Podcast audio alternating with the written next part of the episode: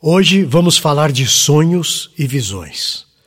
Só para introduzirmos o assunto, você sabe qual é a diferença entre eles? A Daniel foram dadas visões. Você sabe como essas visões podem nos abençoar hoje? Para nos instruir sobre esse assunto, meio que desconhecido no nosso meio, eu trago a você um texto do Diego Venâncio. E o tema que ele aborda hoje no Telmídia Blog tem como título tudo sob controle. As visões de Daniel 8.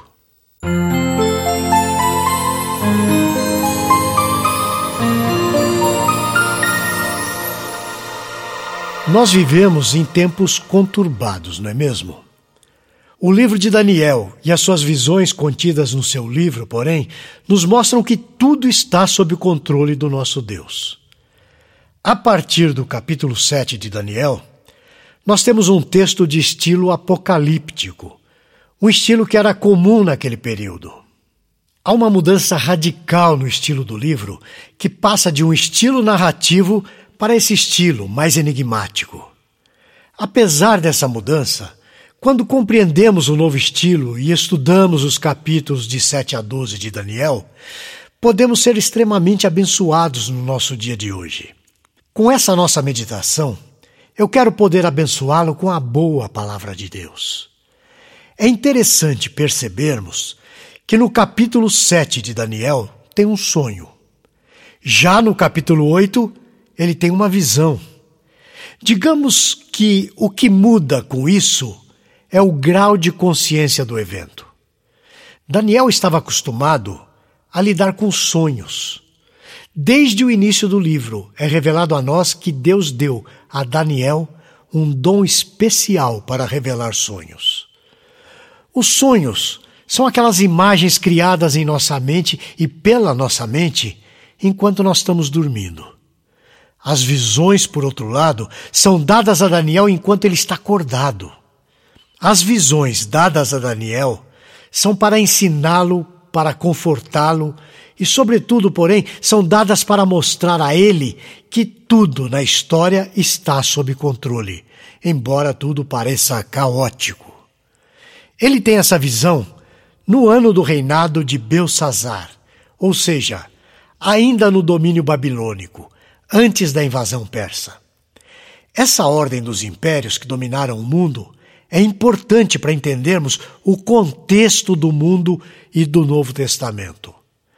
A ordem dos impérios é a seguinte: primeiro o Império Babilônico, depois o Medo-Persa, depois desse o grego e finalmente o Império Romano. No texto de Daniel 8, encontramos visões de dois animais. O primeiro é um carneiro e o segundo um bode. O próprio texto nos dá a interpretação de quem são esses dois animais, quem eles representam. O carneiro é o Império Persa e o bode, o Império Grego. Eu vou ler para você Daniel 8, os versículos 20 e 21. Aquele carneiro com dois chifres que viste são os reis da Média e da Pérsia. Mas o bode peludo é o rei da Grécia. O chifre grande entre os olhos é o primeiro rei. Temos um destaque a fazer. Aquelas visões tratavam-se de dias distantes para Daniel. Diziam a respeito ao futuro. Deixe-me ler o versículo 17 de Daniel 8. Veio, pois, para onde eu estava. Ao chegar ele, fiquei amedrontado e prostrei-me com o rosto em terra. Mas ele me disse: Entende, filho do homem, pois preste bem atenção a esse detalhe. Essa visão se refere ao tempo do fim. E no versículo 19 também lemos o seguinte: E disse: Eis que te farei saber o que há de acontecer. Quando? Ele nos diz aqui mesmo: de acontecer no último tempo da ira, porque esta visão se refere ao tempo determinado do fim. E tem mais no versículo 26, ouça. A visão da tarde e da manhã que foi dita é verdadeira. Tu, porém, preserva a visão, porque se refere a dias ainda muito distantes. Repare que o texto refere-se ao tempo do fim, como dias ainda muito distantes. No entanto, para nós, eles já estão no passado. Essa visão do capítulo 8 é diferente do capítulo anterior. A visão do capítulo 7 era uma visão do anticristo escatológico e a vitória de Cristo, aguardada tanto por Daniel quanto por nós. Já o anticristo do capítulo 8 é um protótipo, um modelo, um ensaio do anticristo escatológico, aquele que vem imediatamente antes da volta de Cristo. Eram dias muito distantes para Daniel. Hoje, porém, nós conseguimos ver claramente os líderes dos impérios que se levantaram e podemos fazer uma avaliação muito precisa. É impressionante vermos como as revelações das Escrituras são fidedignas. Então levantei os olhos e vi, e eis que diante do rio estava um carneiro, o qual tinha dois chifres, e os dois chifres eram altos, mas um mais alto do que o outro, e o mais alto subiu por último. Daniel, capítulo 8, versículo 3. O reino retratado pelo carneiro, como o próprio texto nos explicou, é o Império Medo-Persa, o que teve um segundo líder maior que o primeiro.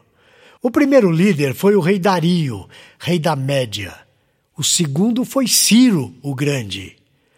Na fusão dos impérios Medo e Persa, o reino se torna muito grande, aumentando muito a dominação que a Babilônia tinha até então.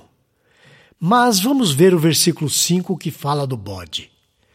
Estando eu observando, eis que um bode vinha do ocidente sobre toda a terra, mas sem tocar no chão. Esse bode tinha um chifre notável entre os olhos. O segundo texto, o bode, é um bode que voa. Sim, ele vinha sem tocar o chão. Isso demonstra a rapidez com que esse império impõe a sua conquista. O bode, como vimos, é o Império Grego. O chifre que surge entre os olhos é o primeiro rei da Grécia. Esse rei é Alexandre o Grande.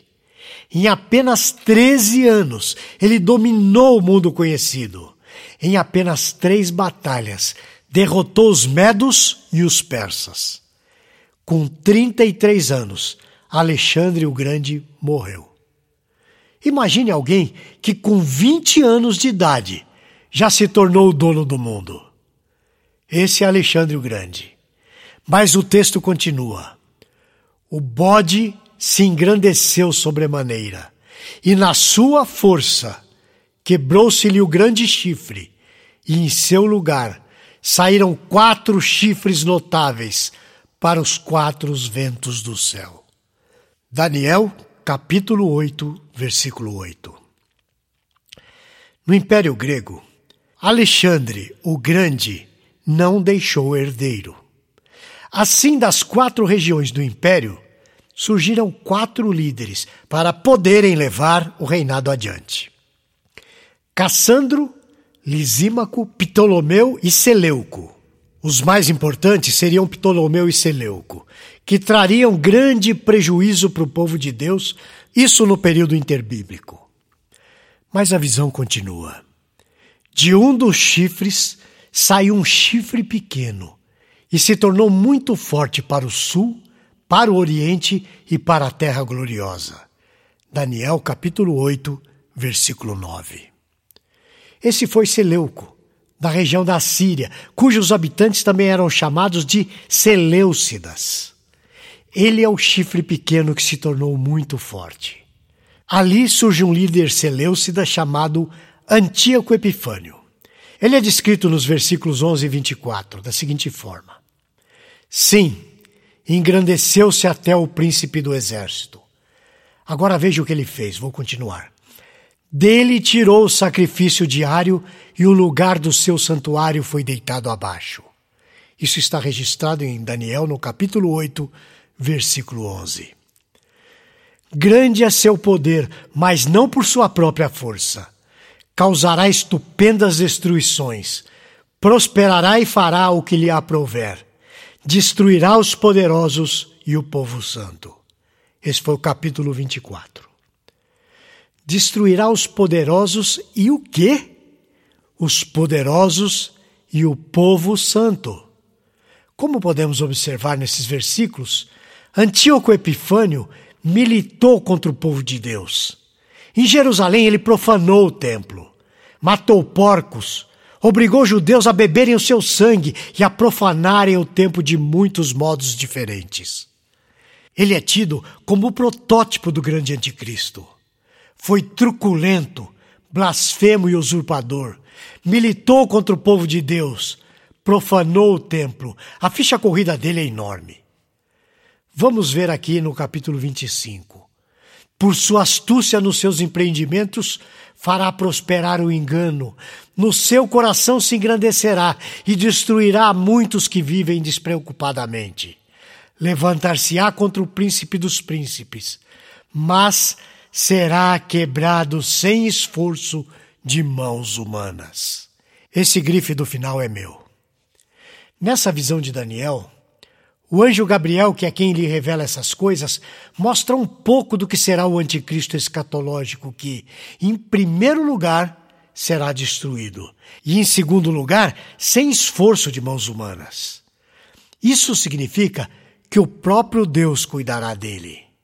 Entretanto, cabe aqui esse alerta: enquanto ele estiver exercendo o seu poder, ele poderá destruir muitos que vivem despreocupadamente.